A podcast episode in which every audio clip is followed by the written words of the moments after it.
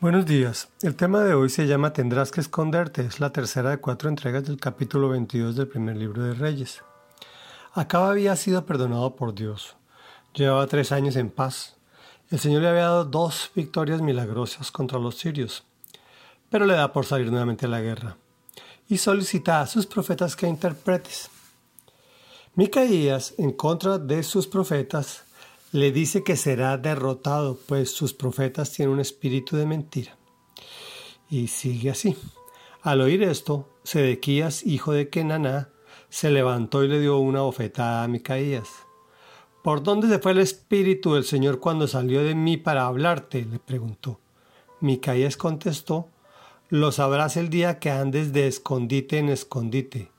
Entonces el rey de Israel ordenó, tomen a Micaías y llévenselo a Amón, el gobernador de la ciudad, y a Joás, mi hijo. Díganles que les ordeno echar en la cárcel a este tipo y no darle más que pan y agua hasta que yo regrese sin contratiempos. Micaías manifestó, si regrese sin contratiempos, el Señor no ha hablado por medio de mí. Tomen nota todos ustedes de lo que estoy diciendo. Reflexión. Micaías había profetizado que Sedequías y todos sus profetas estaban poseídos por un espíritu de mentira. Este, como todo el que no tiene argumentos para esgrimir, recurre a la violencia. Da la oportunidad para que Micaías nuevamente profetice. Tendrás que esconderte. Lo que generalmente ocurre es que cuando dices lo contrario a lo que la gente quiere oír, te buscas problemas y terminas en la cárcel sin embargo, no se retracta este hombre de Dios, lo confirma y los toma como testigos del desastre venidero. Conclusión. No entiendo para qué llamaron al profeta. A pesar de saber que no están avalados por Dios, continúan con sus planes.